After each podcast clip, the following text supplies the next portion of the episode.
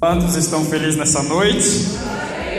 Louvado seja Deus. Para mim é um motivo de alegria nessa noite poder estar compartilhando com os irmãos a palavra uh, do Senhor e um culto especial onde eu creio que Deus ele vai falar aos nossos corações. Amém? O texto que eu vou compartilhar com os irmãos se encontra no Evangelho de Lucas, capítulo de número 24, e o versículo de número 13.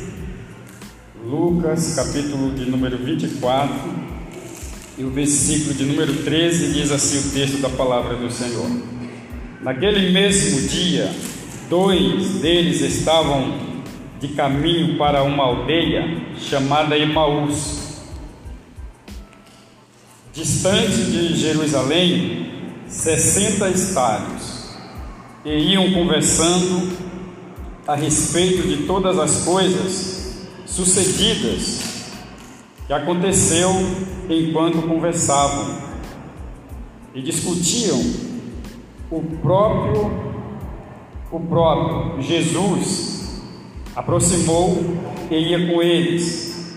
Os seus olhos, porém, estavam como que impedidos de o reconhecer. Então lhes perguntou Jesus: Que é isso que vós que vos preocupa, de que ides tratando à medida que caminhais? E eles pararam entristecidos. Uns, porém, chamado Cleopas, respondeu dizendo: És o único porventura que não tendo que não tendo que não tendo estado em Jerusalém ignoras as ocorrências destes últimos dias? Ele lhes perguntou: Quais? E explicaram que aconteceu a Jesus, o Nazareno, que era varão, profeta, poderoso em obras e palavras diante de Deus e de todo o povo. Somente aqui que o texto ele, ele é um pouco extenso, mas esse texto ele tem muito a ver comigo e com você que está aqui nessa noite. Porque no momento, em algum momento em que você ouviu a palavra de Deus, que você esteve em um culto, o culto foi abençoado, você saiu dali cheio da graça, cheio do poder de Deus, e com certeza você já deve ter feito alguns comentários do culto, daquilo que aconteceu, daquilo que ocorreu, e os discípulos, após esses acontecimentos, eles iam ali fazendo o comentário desse culto, daquilo que tinha acontecido. E eles estavam um pouco tristes pelos acontecimentos, mas em um determinado momento, o próprio Senhor Jesus começou a caminhar com eles. E uma coisa é certa, que ao nós compartilharmos dos acontecimentos de um culto, isso acaba nos edificando. Mais interessante que naquele momento Jesus entrou no meio deles, mas o texto nos revela que eles estavam como que seus olhos estivessem fechados, de forma que eles não podiam entender ou enxergar que eles estavam andando com o próprio Senhor Jesus. Como em alguns momentos em nossa vida, Jesus ele fala ao nosso coração de forma que o seu coração ele fica palpitante, cheio da graça, cheio do poder, mas você de uma certa forma fica preso sem saber expressar aquilo que você está sentindo. E eu só vou fazer comentário a respeito do texto, eu preparei aqui um, um roteiro, mas eu não vou seguir esse roteiro porque Deus ele me usa de forma diferente. Então ele vai falar ao seu coração desta forma. Então, quando eles estavam caminhando, tristes, sem entender o que estava acontecendo, eles começaram a fazer uma pergunta, porque Jesus perguntou: o que é que vocês vinham conversando aí? Que comentário é esse que vocês estavam fazendo aí?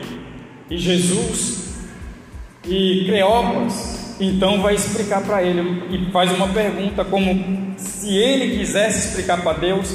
Em alguns momentos nós fazemos isso, queremos explicar para Deus aquilo que Deus já sabe a meu e ao seu respeito.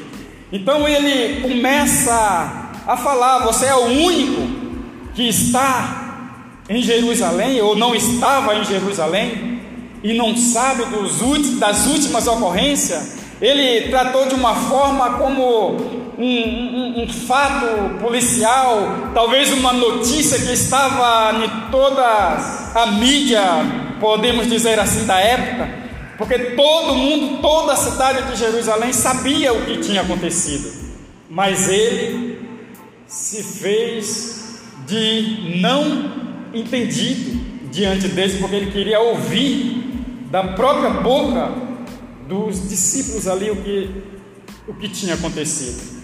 Você sabe que muitas vezes Jesus ele quer ouvir da sua boca o que você tem a relatar a ele, porque muitas vezes você sente no seu coração necessidades que você precisa expressar, que você precisa falar para Jesus.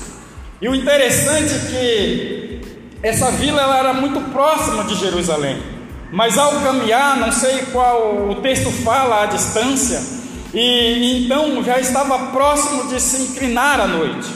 Então eles, ao chegar em um determinado momento, Jesus então se revela para eles, porque eles não não estava entendendo como os olhos deles estavam fechados, eles não sabiam que eles estavam caminhando com Jesus. E talvez tem pessoas aqui nessa noite que já teve um encontro com Jesus, mas ainda não foi revelado ao seu coração que Jesus está com você, que você já estava caminhando com Jesus e você não sabia, porque os seus olhos estavam como se estivessem fechados assim como esses dois discípulos aqui caminhando com Jesus.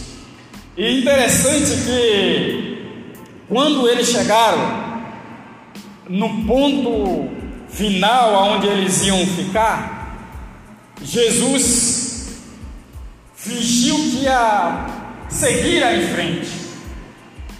Mas aí eles com o coração aberto, fizeram um convite com Jesus. A noite já já está chegando, você não quer ficar conosco aqui?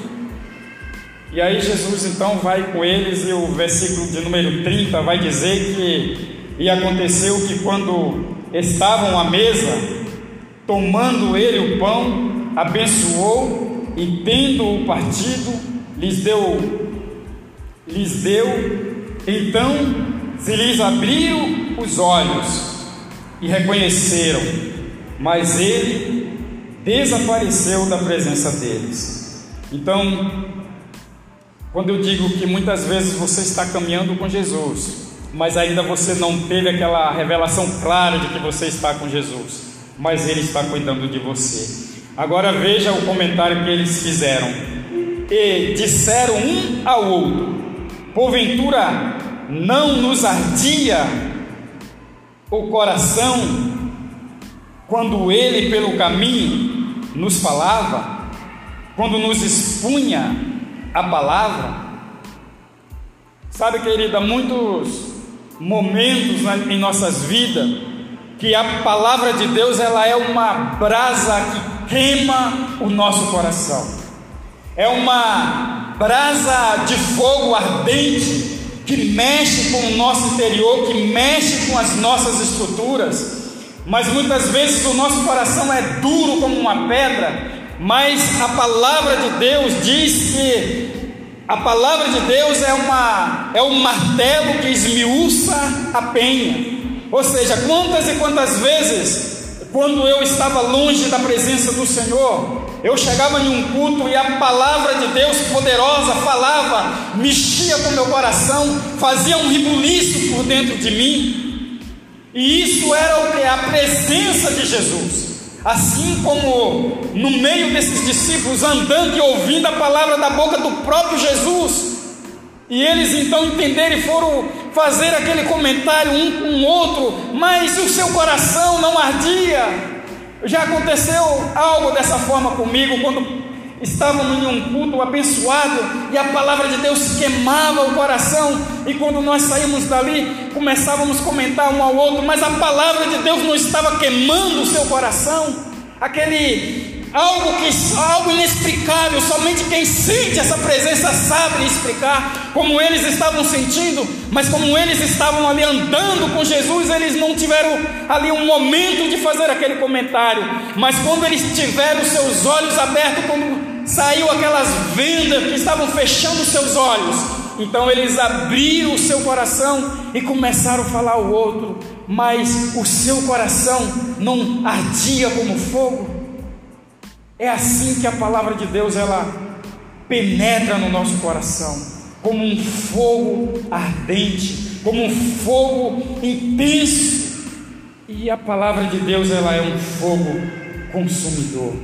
Que nessa noite, e o mais interessante é que a palavra Emaús significa águas quentes e tem tudo a ver com o caminho que eles estavam andando, mas ali Jesus já estava falando com eles, assim como eu creio que Ele está falando com você aqui nessa noite. Amém? Que Deus te abençoe.